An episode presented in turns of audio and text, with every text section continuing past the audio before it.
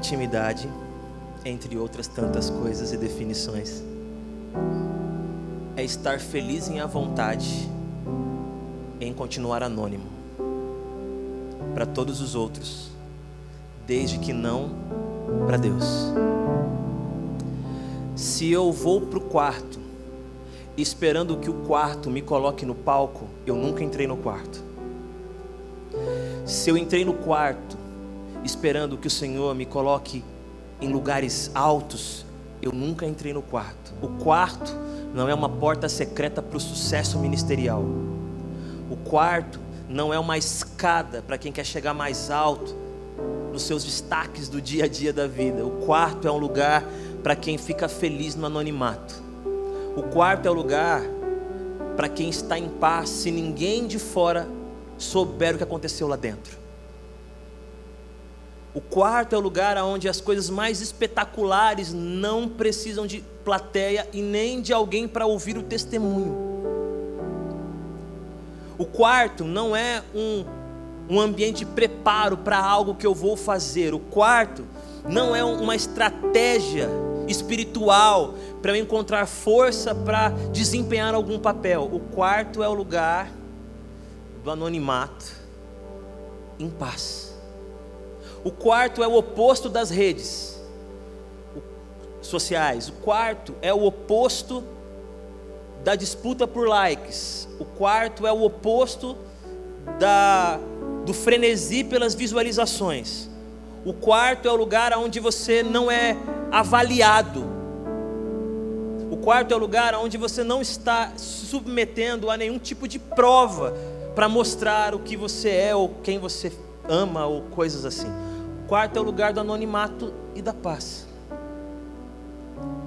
Quando Jesus disse assim: quando você for orar, entra no seu quarto, fecha a porta, fique em paz, porque é em secreto que o Pai te vê, porque o Pai te vê em secreto. Quando ele fala sobre isso com aqueles e aquelas que estão caminhando com ele, estão tentando descobrir o que significa seguir a Jesus, ele, ele, ele diz para nós de maneira muito clara: que um dos maiores inimigos da intimidade é a religiosidade vazia. O maior inimigo da intimidade nesse sermão, nessa fala de Jesus, não é o que está fora, é o que está dentro. O maior inimigo de uma relação mais próxima com o Pai não é o que podem falar de você ou para você, é o que já estão falando. O maior problema para nós mergulharmos no coração do Pai não é um inimigo que está tentando se infiltrar, pelo contrário, é uma realidade de religiosidade vazia que está tomando o ambiente onde você e eu estamos.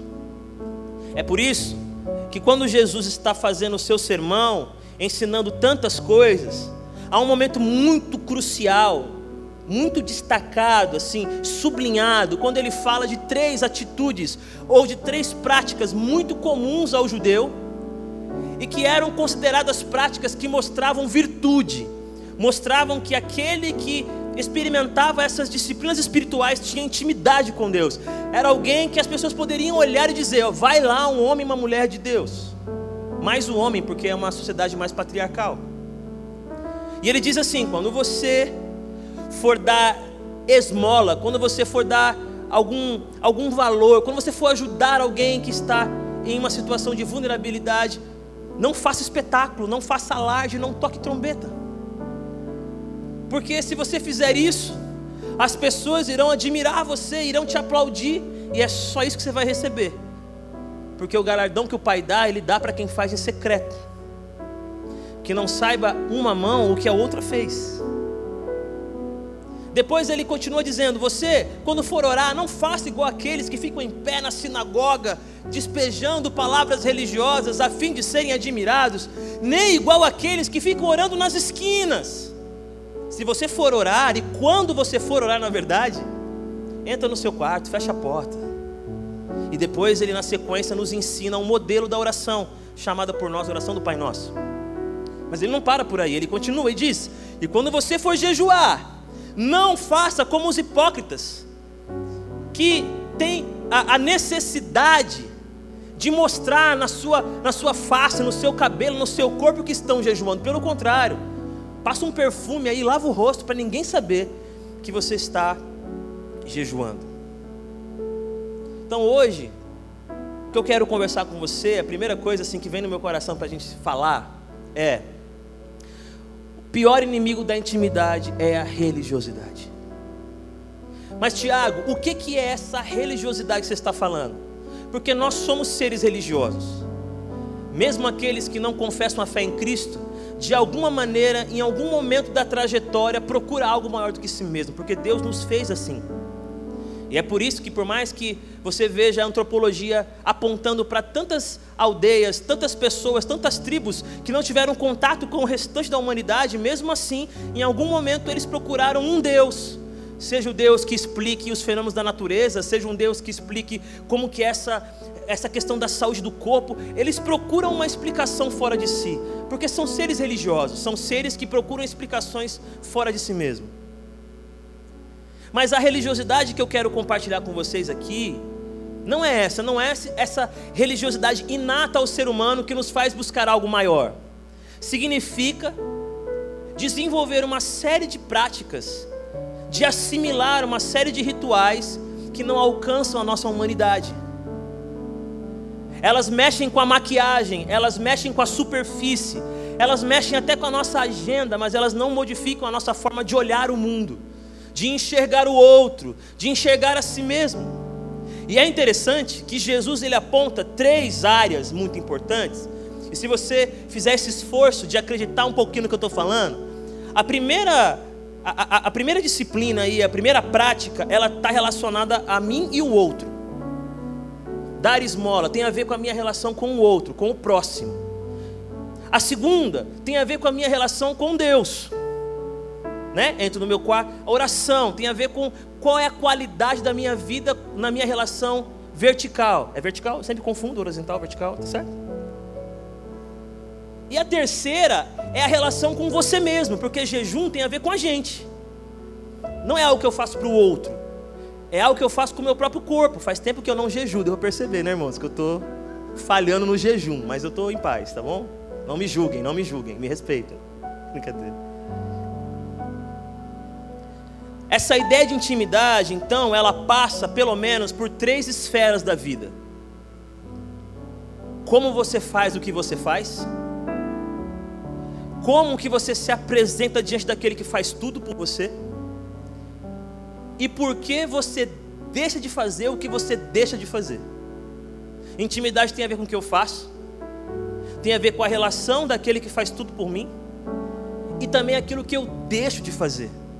Há pessoas que, para tentar ter mais intimidade com Deus, fazem alguma coisa. Começam uma campanha, leem um livro, começam a assistir uma série que foi indicado por alguém, um pregador, uma pregadora, fazem uma promessa, um voto, começam uma devocional. Ou seja, é alguém que acha e acredita que para ter mais intimidade com Deus ele tem que fazer alguma coisa, e não só em relação a Ele, ele quer fazer alguma coisa em relação a alguém. Talvez ouvir mais alguém, talvez andar mais com alguém, talvez servir mais alguém, e isso vai resultar em intimidade com o Pai. Alguns mudam a sua forma de se relacionar em oração. Eu quero ter mais intimidade com Deus, eu vou orar de madrugada, eu vou orar em, tantas horas por dia, e aí por aí vai.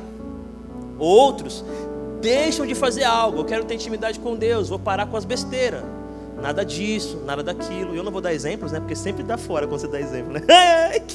Você fala uma coisa, não, isso aí pode, nada a ver. O mundo está diferente hoje em dia. Então eu não quero nem arriscar de falar alguma coisa aqui de parar de fazer. Mas, se você permitir que isso converse com o seu coração, nós temos referências de espiritualidade que estão tirando a nossa humanidade. Nós temos referências de espiritualidade que estão roubando a nossa humanidade. O que Jesus está dizendo para aquelas pessoas é o seguinte: não sejam como eles. É isso que ele está falando. Não toquem o outro como eles tocam. Não se ajoelhem como eles se ajoelham. Não se devotem a abrir mão de coisas como eles fazem. eles não são referências para vocês. Ó, oh, é verdade, eles oram em pé na sinagoga e todo mundo fica admirado, mas eles fazem isso para serem vistos. Eles fazem isso para serem admirados, não imitem. Essa espiritualidade está roubando a sua humanidade. Por que, Tiago? Porque a humanidade não é o quanto eu recebo, humanidade é o quanto eu dou. Humanidade não é quantos me conhecem, é quantos eu conheço. Quando Jesus se encontrar com a gente, assim, face a face, a pergunta mais importante talvez não seja, não seja quantos te conheceram, quantos sabiam seu nome, quantos admiravam seus talentos. A pergunta vai ser: quantos você conhecia? Das pessoas que frequentavam a comunidade, de quantas você sabia o nome, onde elas moravam, o que elas precisavam, as suas carências, as suas necessidades, as suas alegrias. Porque ter intimidade com Deus é ter intimidade com aquele que é muito mais conhecedor de nomes do que qualquer outra coisa. Olha que coisa linda. Há um texto bíblico que diz assim, e o João depois acha e mostra para vocês, porque eu sou ruim de referência, que diz assim: que muitos se colocarão diante dele ou estarão diante dele e dirão: Em teu nome, em teu nome fizemos isso, em teu nome fizemos aquilo. Lembra disso? E Jesus vai dizer assim: Tá, mas quem são vocês? Eu não conheço vocês. Aqui no céu, a grande pegada não é quem conhece meu nome. Eu sou Deus. Vocês conhecem meu nome. Mas eu não conheço vocês.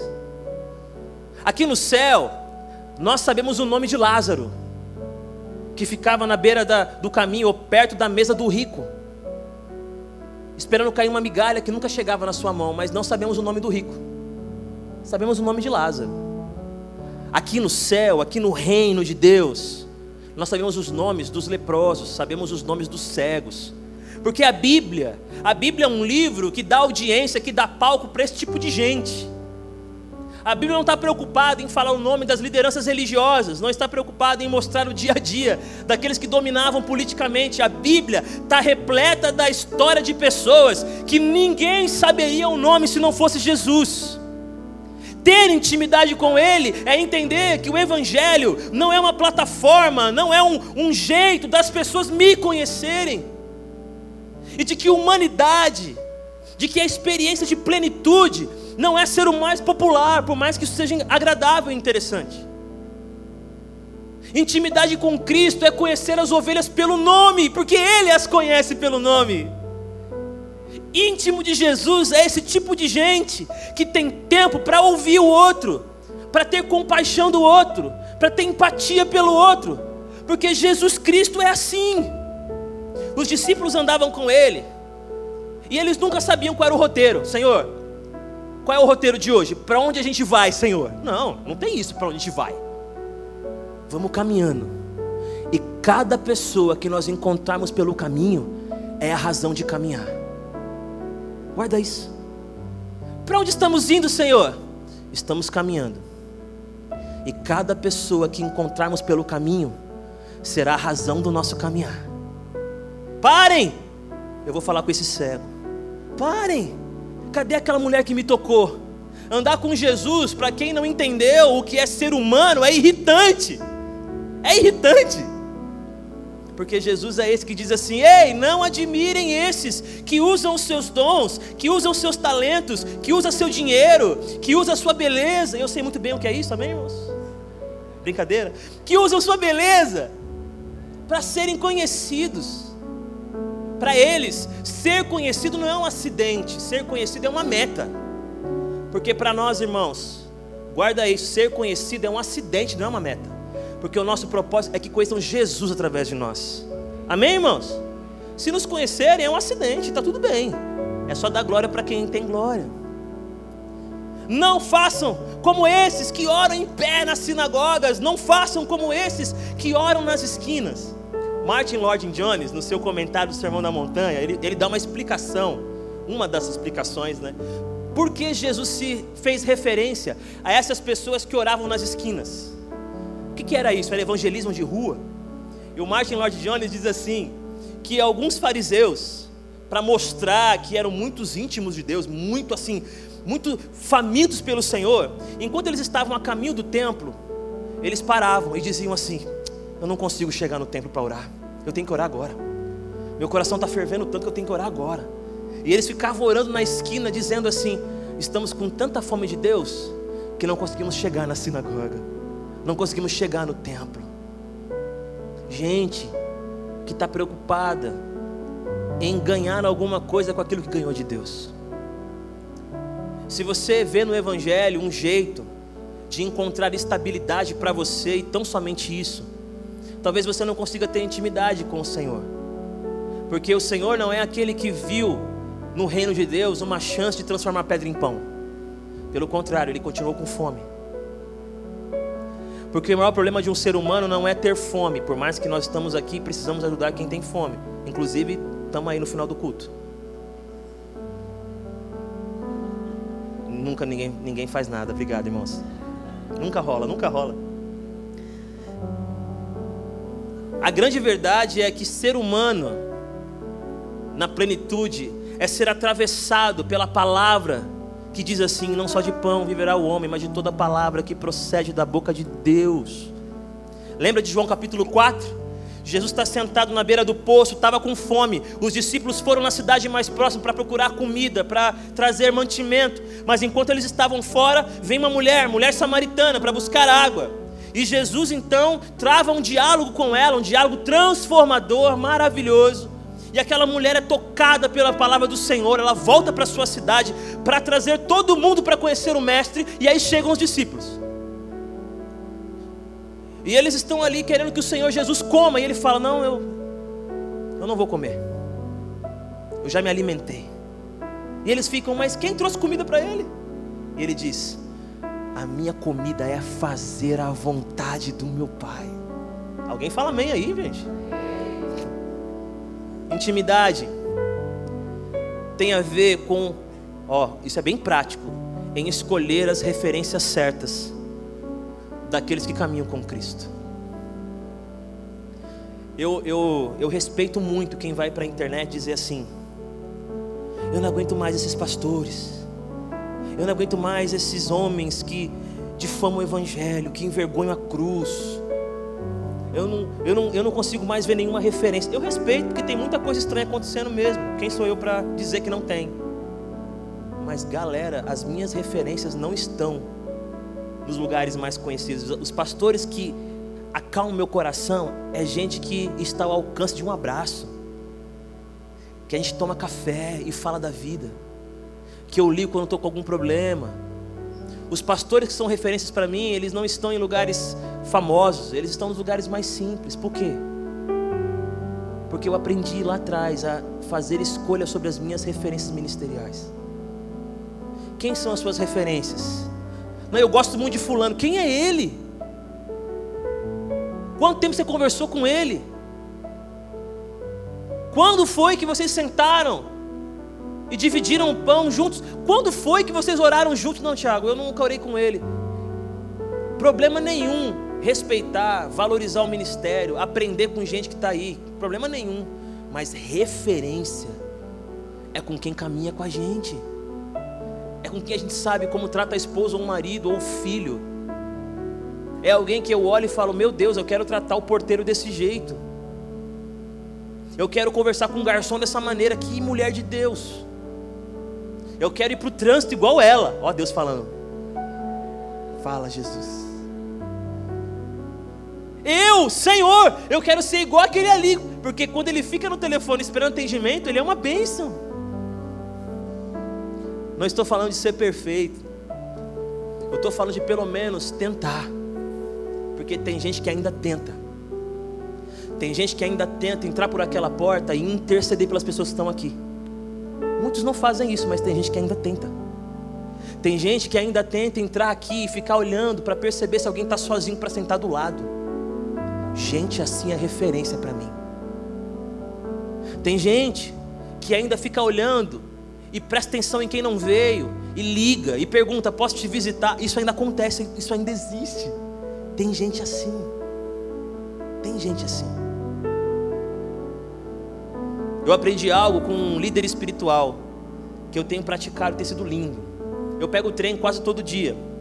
Eu trabalho na Barra Funda, mas moro em Suzano. Quem conhece Suzano, levanta a mão e faz cara desesperado. Moro lá em Suzano, benção. E trabalho na Barra Funda, então eu pego o trem, uma hora e meia de viagem por dia, na ida, na verdade, na volta, três, por, três horas por dia, quatro horas. E um amigo me explicou algo e me ensinou algo muito especial. Ele disse assim: Tiago, se tem um lugar que você pode servir as pessoas é na catraca do trem.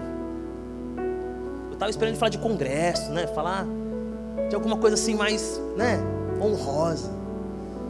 Se você começar a ir para a catraca do trem com o coração aberto, você vai ver o que Deus vai fazer. Gente, ele estava certo.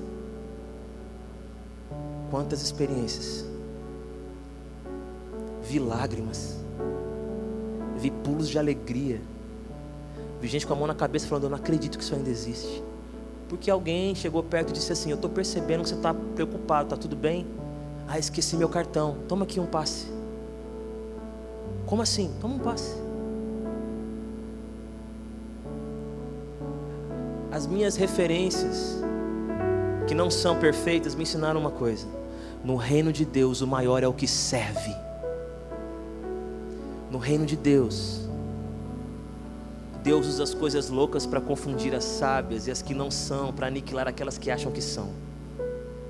No reino de Deus, não é orar em pé para todo mundo ver. E lembre-se disso, né, para não deixar no ar. Jesus não está de forma alguma dizendo que você não pode orar em público, que você não pode orar em pé, que você não pode orar na comunidade. Não é isso. Ele está dizendo que essas pessoas oravam em pé para receber alguma glória nisso. Essa é a questão. Porque eles entenderam, acreditaram que humanidade é quantos me admiram, que plenitude é quantos me aplaudem, que sucesso é quantas mãos se estendem para mim quando na verdade, plenitude é dizer o que Jesus disse em João capítulo 17 para o Pai: Senhor, aqui estão todos os que me destes. Ele respondeu a pergunta de Caim, né? Para Caim, quer dizer. Deus pergunta para Caim: cadê seu irmão? O que, que ele responde? Sou eu o guardador do meu irmão? Mas Jesus, no capítulo 17 de João, ele diz: Senhor, meus irmãos estão aqui. Não deixei ninguém para trás.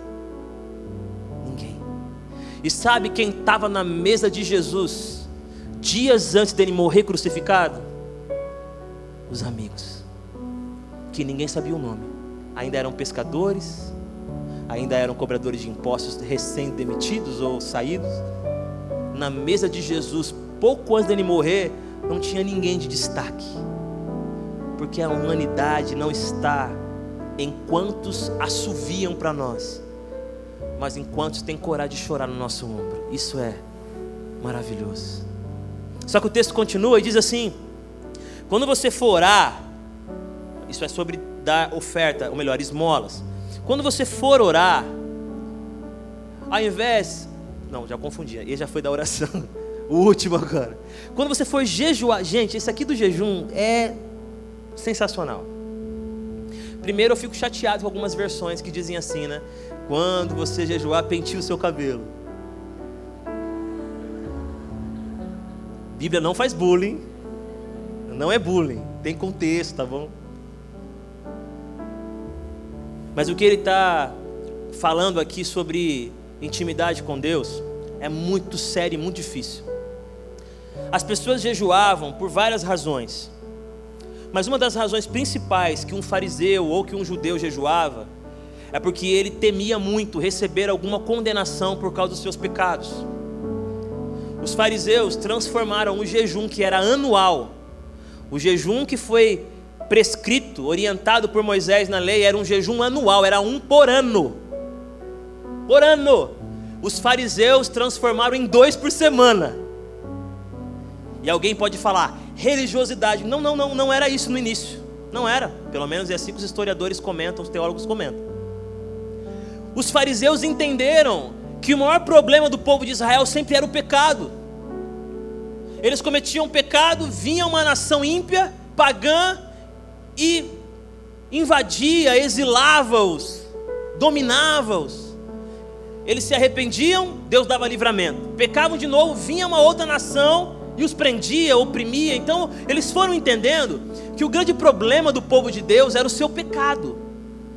E eles tinham que então confessar os seus pecados, se arrepender para evitar problemas. O maior foco não era se aproximar de Deus, era se afastar dos problemas. Então eles faziam um jejum, na sua grande maioria, não era para se aproximar de Deus, mas era para se afastar dos problemas. Intimidade não é achar um jeito de afastar os problemas. Intimidade é um caminho para estar cada vez mais perto de Deus. Ou seja, quando você jejuar, quando você abrir mão de alguma coisa, quando você perceber que faz sentido, não fique preocupado em mostrar para os outros que você está fazendo isso. Não fique preocupado em obrigar os outros a também jejuarem, porque você tem medo da condenação. Não transforme a sua espiritualidade numa regra para que todo mundo faça igual, senão o inferno virá sobre vocês. Não, quando você jejuar, se for possível, penteie o cabelo. Passa um perfume. É possível, perfume é possível, irmãos. Amém? Amém. Por quê? Porque a grande recompensa da sua intimidade não vai ser se afastar dos problemas, mas se aproximar do Pai que te vê em secreto. E esse Pai que te vê em secreto, ele vai dizer assim para você, entre outras coisas: Ei, não, vocês entenderam tudo errado. Não é a sua performance que afasta os problemas, não é a sua santidade que garante que o sol venha sobre você, ou que a chuva caia sobre a sua terra, sobre a sua plantação. Não, não é a sua santidade que move o coração de Deus, não é a sua santidade que transforma um Deus mau num Deus bom, não é a sua santidade que abre a janela, não! É a minha graça, é o meu amor, é o meu perdão. Você não jejua para se aproximar de mim. Você jejua porque eu me aproximei de você. E eu coloquei em você esse desejo. Esse desejo que você sente, eu coloquei aí, eu soprei em você. Sou eu que estou te chamando para intimidade. Então não é o que você faz ou o que você deixa de fazer. É o que eu fiz, e o que eu fiz foi abrir escancarar o coração e dizer: Eis que todo aquele que desejar beber da água da vida, venha, venha.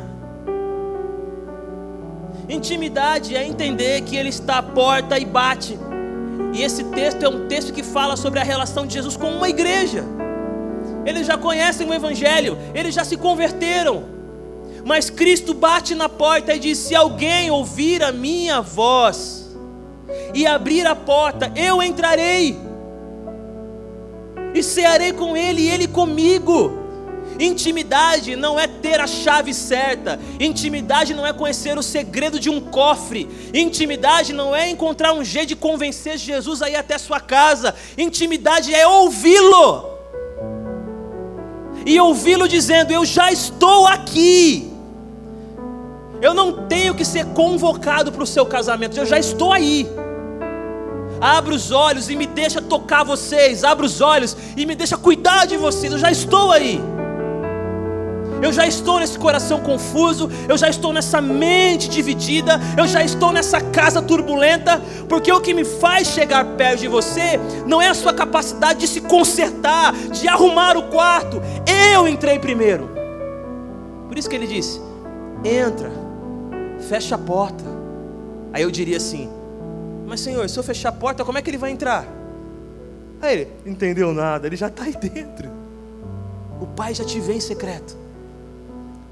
Eu sei que tem muito teólogo aqui, muita gente que deve ter explicado isso com muita, com muita pedagogia, né? Eu sei que você já sabe disso, mas eu quero terminar falando isso.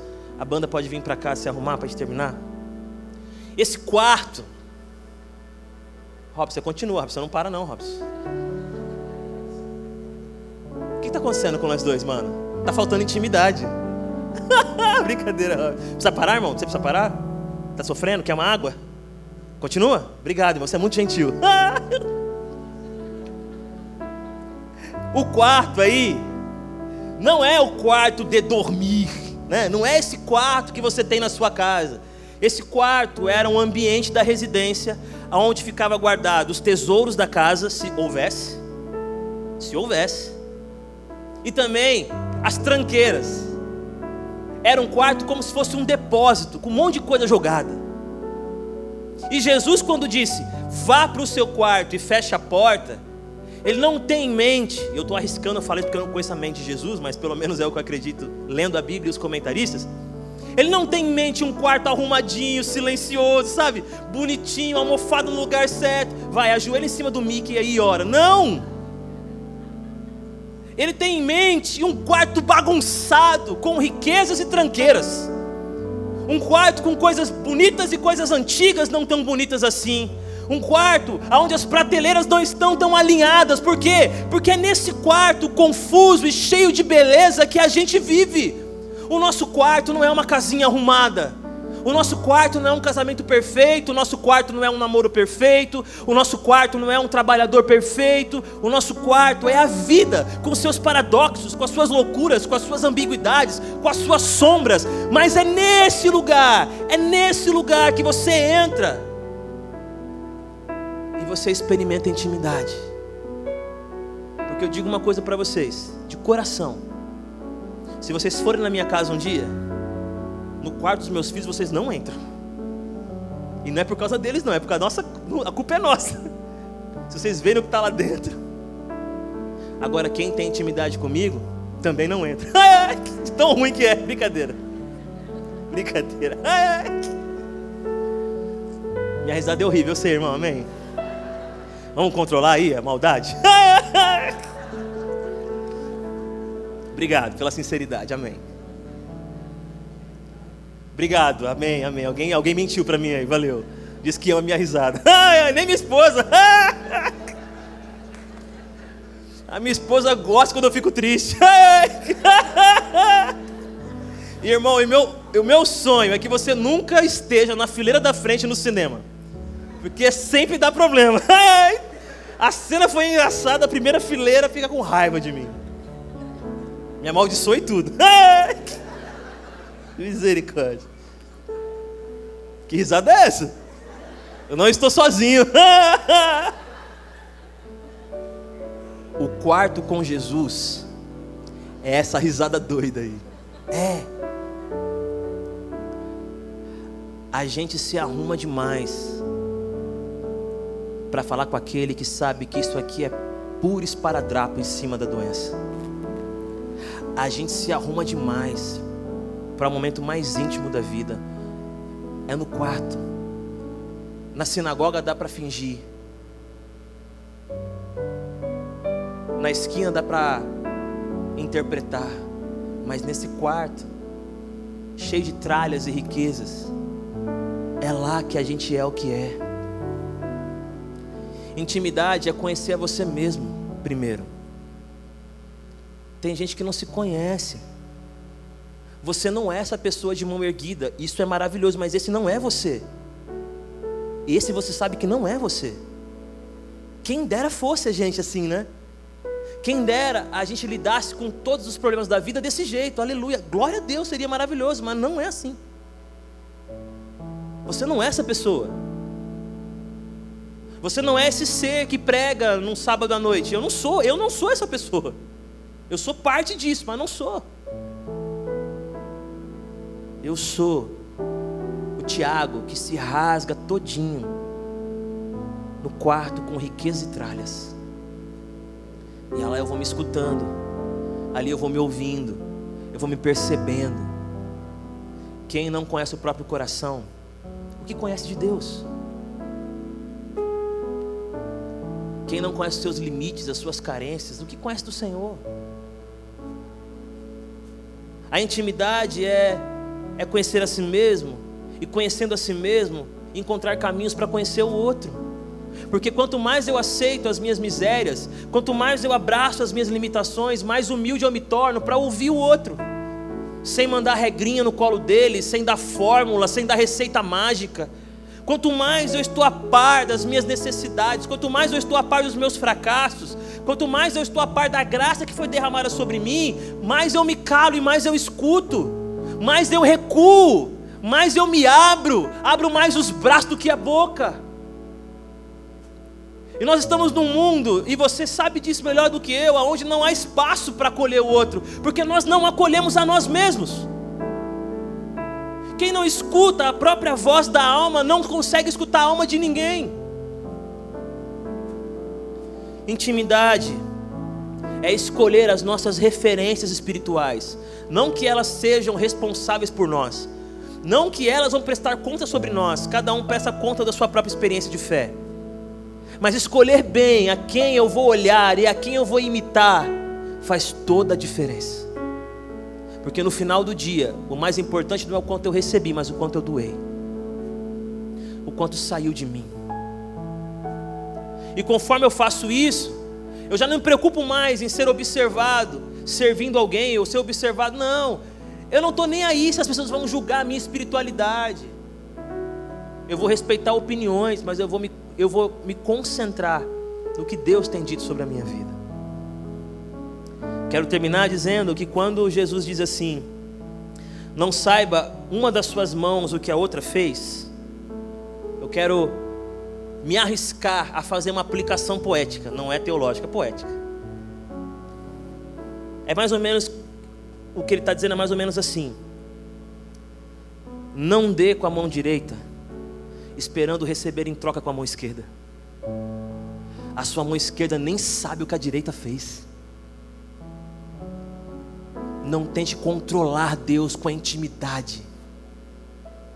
Não ache que intimidade é receber o direito de controlar Deus. Faz isso, me abençoa desse jeito. E se não fizer, não venho mais falar contigo, hein, Deus? Não. Intimidade é receber uma recompensa em secreto continue em secreto, porque não faz diferença se mais alguém sabe, não importa, Ele sabe, e eu sei. Tem alguma coisa hoje, hoje, que só você Jesus sabe? Talvez não. Talvez não. Intimidade é ter experiências que somente o Senhor e nós sabemos em secreto, mas que fazem toda a diferença no nosso caráter, nossa forma de olhar o outro. Há uma canção que eu escrevi há muitos anos atrás, num congresso de jovens. O irmão foi abrir o culto, né, que se fala, abrir o culto. E ele disse assim: Irmãos, ó, já é sete e meia da noite na época acho que foi esse horário, e eu não disse te amo para ninguém.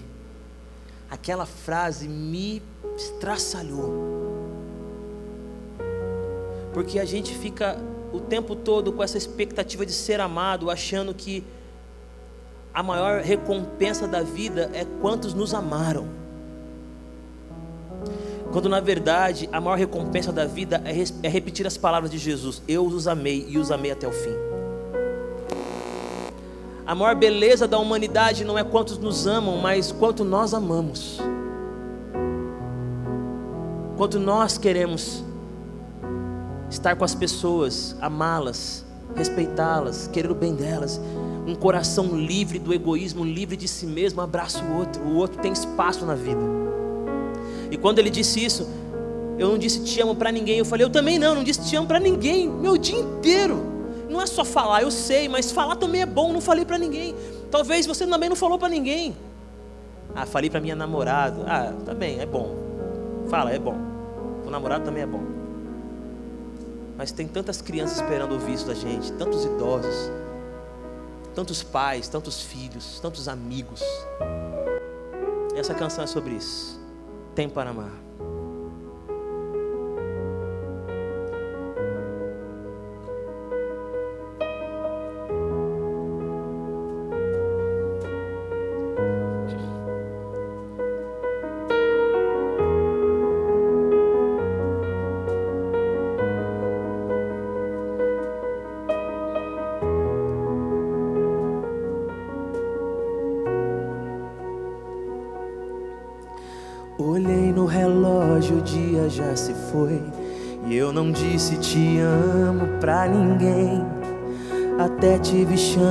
Mas deixei pra depois. Quanta coisa na vida eu deixei pra depois também. Pra depois também. Estava com pressa. Não abracei meus pais. Não escutei a quem pedia atenção. Pra correr e vencer, eu deixei meus amigos pra trás. Estou ganhando o mundo e perdendo o meu coração. Quem não tem tempo para amar, morre por dentro a cada segundo. Nós fomos feitos para amar. O amor de Deus transforma o mundo. Olhei no relógio e ainda é cedo. Eu sinto a alma amanhecer. O amor perfeito lança fora o medo. Quem decide amar decide viver, decide viver. Quantos esperam o nosso olhar de amor? Palavras que confortem coração em dias de guerras, quanta guerra, hein? De ódio e de rancor. O amor de Deus é que traz salvação, salvação. Quem não tem tempo para amar, perdoar, abraçar, morre por dentro a cada segundo.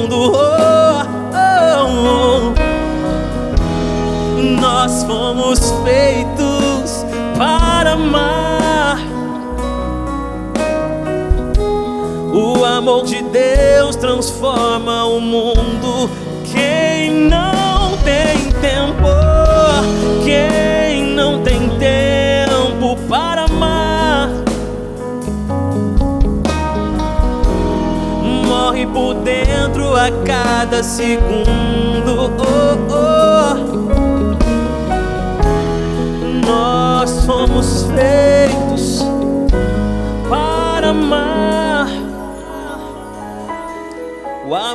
Deus transforma o mundo.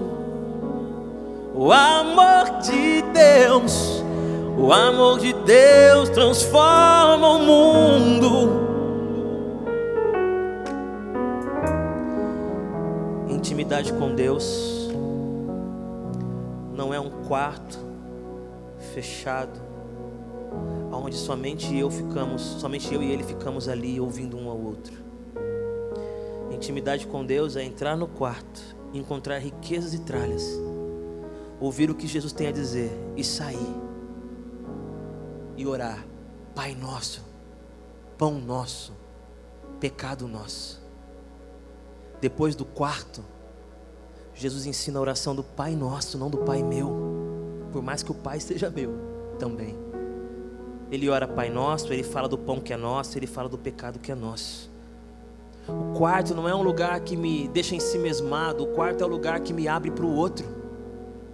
O quarto com Jesus não é um lugar onde eu saio pedindo um milagre para mim, eu saio pedindo para ser um milagre para alguém. O quarto onde eu estou não é uma estratégia para vencer a dor, é sentir a dor de Jesus e sair de lá correndo atrás de quem ele corre. É sair daquele quarto ouvindo nomes que ele está recitando, que moram perto da gente, que estão na rua por onde a gente passa. Entrar no quarto com Jesus é ser inflamado, tomado pelo olhar dele, e enxergar o que ele vê, e escutar o que ele escuta, e sentir o coração dele. Os homens íntimos de Deus foram os profetas e eles foram os que choraram, clamaram, porque sentiam o coração de Deus, chorando e clamando também. Eu tenho um apelo para fazer, para terminar essa minha experiência com vocês e devolver a palavra para o João. Intimidade que eu quero te convidar é, Tiago, eu quero escolher um outro referencial que me mostre Jesus de Nazaré, ao invés das sinagogas e das esquinas. Eu não quero repetir palavras vãs, eu quero falar nomes. Fernando, Fábio, Raquel, Laís, eu quero falar nomes. Eu quero chegar no céu falando nomes. Eu não quero chegar no céu gastando a minha vida comigo mesmo, Tiago. Eu quero chegar no céu de braço aberto, de mãos estendidas, tocando gente. Eu quero ser íntimo daquele que não poupou a si mesmo e que não viveu para si mesmo. Eu quero ser íntimo daquele que me ensinou que jejuar não é encontrar um jeito para dominar Deus, mas para ser dominado por Ele. Enquanto você está aí orando, falando com Deus, eu tenho um apelo para fazer, para terminar.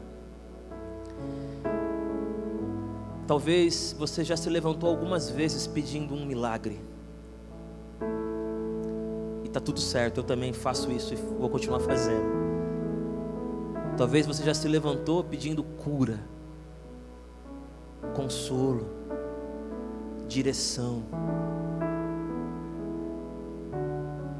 Mas nessa noite, para os íntimos de Jesus, eu quero te fazer um convite. Tem um nome que Ele quer soprar hoje. Tem um nome que Ele quer soprar hoje. Precisando de discípulos e discípulas dele íntimos do coração dele. Tem nomes que ele quer soprar, de crianças, de jovens, idosos, de adultos, de famílias. Ele quer soprar esses nomes. E ele está precisando de gente íntima dele, de gente que entra no quarto para sair do quarto e encontrar pessoas.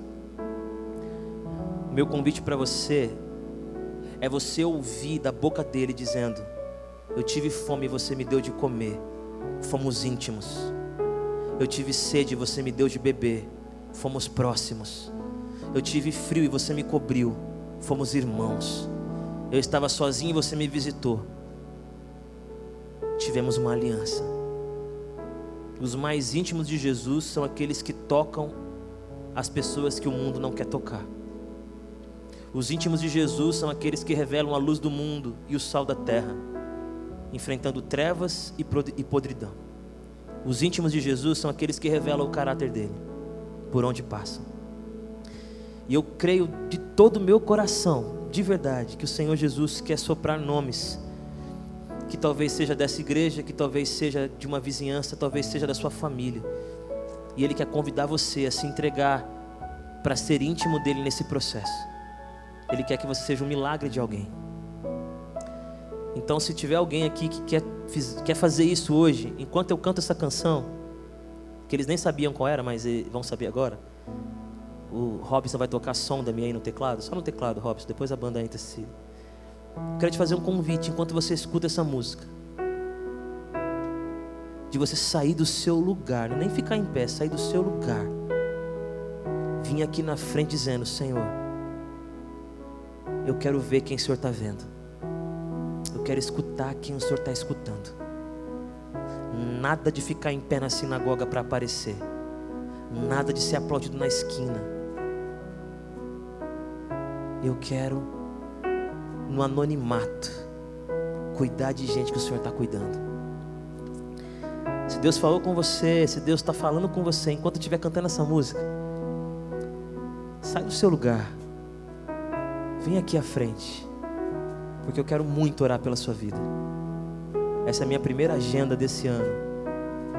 Mas eu não vim aqui para orar na sinagoga em pé e nem vim clamar na esquina. Eu vim convidar você para entrar nesse quarto. Entra. Entra entre tralhas e riquezas. Porque Deus vai fazer o que só Ele pode fazer na sua vida. Enquanto eu estiver cantando, se alguém quiser vir, pode vir.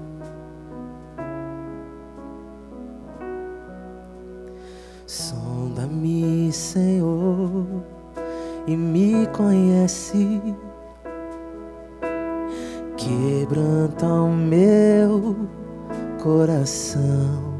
Sopra o nome, Senhor. Transforma-me conforme a tua palavra e enche-me até que em mim se ache só a ti. E então, peça isso na sua alma, peça. Íntimos, usa-me, Senhor. Usa-me como um farol que brilha à noite, como ponte sobre as águas, como abrigo no deserto, como flecha que acerta o alvo. Eu quero ser usado.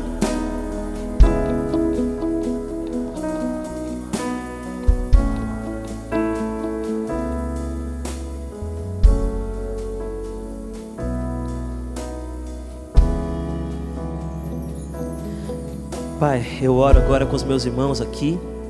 Não viemos para ficar em pé na sinagoga. Não viemos para clamar na esquina. Não viemos tocar trombetas. Não viemos fingir santidade. Pedimos que nessa noite o Senhor sopre nomes, sopre histórias, Senhor. Conte histórias para esses corações. Mostre realidades para esses olhares. Que a gente saia hoje daqui não só desejando ser íntimos no quarto, mas experimentar uma intimidade que faz com que saiamos do quarto carregando tralhas e riquezas.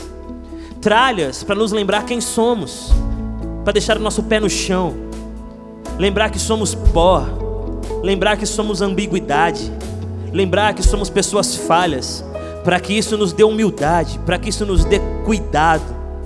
Tralhas que nos lembrem que se não fosse a graça do Senhor, o perdão de Deus, não estaríamos no quarto. Tralhas, nos fazendo recordar de onde viemos, de onde o Senhor nos tirou e o que o Senhor está fazendo na nossa vida. Tralhas que sejam memórias que nos mantenham humildes, humildes para acolher o outro, humildes para receber o outro, humildes para ouvir o outro em casa gente que não consegue ouvir em casa, gente que não consegue ouvir no trabalho, gente que não consegue ouvir na vida. Ajuda no Senhor a encontrar de novo as tralhas que nos lembrem que nós fomos feitos do pó. E Senhor, também nos ajude a encontrar as riquezas, os dons que o Senhor derramou sobre nós, as palavras de vida derramadas sobre nós, as promessas derramadas sobre nós o Espírito de Deus que foi derramado sobre nós para nos capacitar, para nos santificar, para nos erguer, para expandir o nosso coração, para nos fazer tocar o outro com poder e vida, Senhor. Nos ajuda a lembrar da riqueza da graça que nos foi concedida, para que a culpa seja vencida, para que o medo seja superado, para que as limitações do pecado sejam também detonadas, superadas, para que o Cristo do Evangelho que foi pregado para nós se revele em luz, em brilho, em refulgente poder, Senhor, resplandecente poder, tralhas e, e tesouros, para que lembremos que não somos só pó somos também sopro. Mas que não somos apenas sopro de Deus, também somos pó. E que fazendo isso, em casa, no trabalho, na vida. Você tem alguém aqui orando, pedindo confirmação, Pai, se, se, se entra nesse projeto ou não, se começa a ministrar desse jeito ou não, se se preocupa com a carência do outro ou não, Pai, confirma no coração confirma que a razão do Evangelho é o amor e que o amor sempre inclui uma próxima pessoa. Cura as feridas que nos aprisionam em nós mesmos. Cura as feridas que nos deixam parados na história no passado. E nós pedimos, mais uma vez, que o Senhor nos use para a Sua glória. Como um farol que brilha à noite, como ponte sobre as águas como abrigo no deserto. Como cante. Quero ser usado da maneira que te agrade em qualquer. Eis aqui a minha vida, usa-me, Senhor, usa-me. Amém, Jesus. Se você puder, dá um abraço quem está do seu lado aí. Se não puder, não abraça não, só se puder. que Deus te abençoe, meu mano. Deus te abençoe.